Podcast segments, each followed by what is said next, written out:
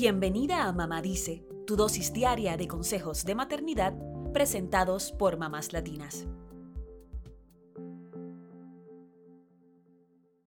Recibir la noticia de que nuestros hijos tienen o podrían tener un trastorno del aprendizaje puede ser un momento de angustia, pero no entres en pánico. Tener un trastorno del aprendizaje significa que un niño tiene una dificultad en una o más áreas del aprendizaje, aunque su motivación e inteligencia en general no estén afectadas. De acuerdo con los Centros para el Control y la Prevención de Enfermedades, algunos síntomas de los trastornos de aprendizaje incluyen dificultad para distinguir entre derecha e izquierda, invertir letras, palabras o números después de primero o segundo grado, dificultad para reconocer patrones o clasificar objetos por su tamaño o su forma, dificultad para entender o seguir instrucciones, dificultad para recordar lo que se acaba de decir o leer, falta de coordinación al moverse, dificultad para realizar tareas con las manos como escribir, cortar o dibujar, y dificultad para entender el concepto del tiempo. Al no poder dominar un tema, muchos niños con trastornos del aprendizaje se sienten frustrados e incluso pueden comportarse mal o abstraerse. Por eso es importante que mantengamos la calma para brindarles el apoyo que necesitan sin juzgarlos ni estresarlos. Hay especialistas que pueden ayudarles en su proceso de desarrollo. Hoy compartimos cinco cosas que debes hacer si tu hijo es diagnosticado con un trastorno del aprendizaje. Número 1. Evita caer en la negación o la angustia extrema. Recuerda que tu hijo es más que un diagnóstico. Si en la escuela te dicen que tu hijo podría tener un trastorno del aprendizaje porque tiene un bajo rendimiento académico, hay dos posturas extremas que debes evitar. Una es pensar que las maestras exageran y no le tienen paciencia a tu hijo, y la otra es angustiarte al extremo y pensar lo peor. Mejor pregunta cuáles son las razones para creer que el niño podría tener un trastorno del aprendizaje, si hay un informe que lo compruebe, y habla con personas que te ayuden a buscar soluciones. A fin de cuentas, tu hijo es más que su diagnóstico, así que no debe cargar con esa etiqueta como si fuera parte de su nombre. Aunque tenga un trastorno del aprendizaje, puede tener muchos talentos y explotar su potencial de diversas formas.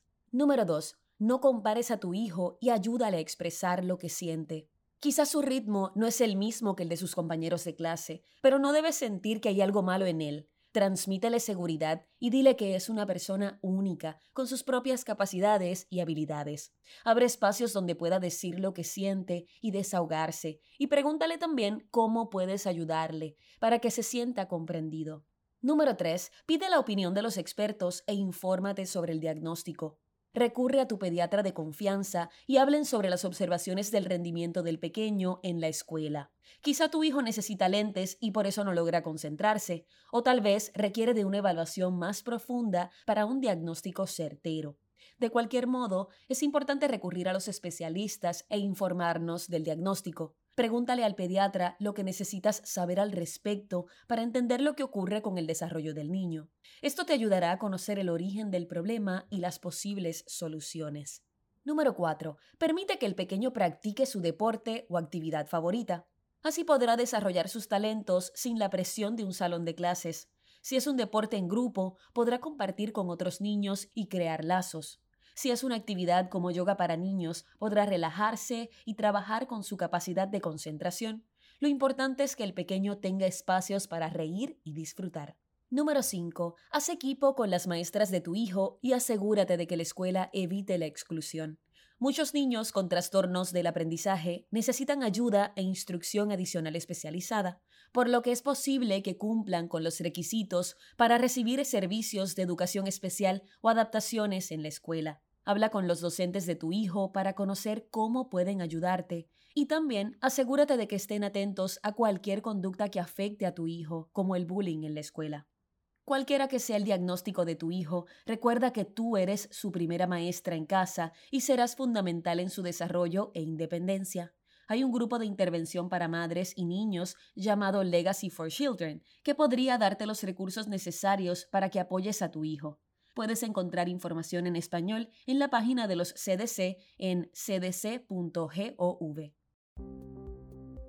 Eso es todo por hoy. Acompáñanos mañana con más consejitos aquí en Mamá Dice y síguenos en mamáslatinas.com, Mamás Latinas en Instagram y Facebook y Mamás Latinas USA en Twitter.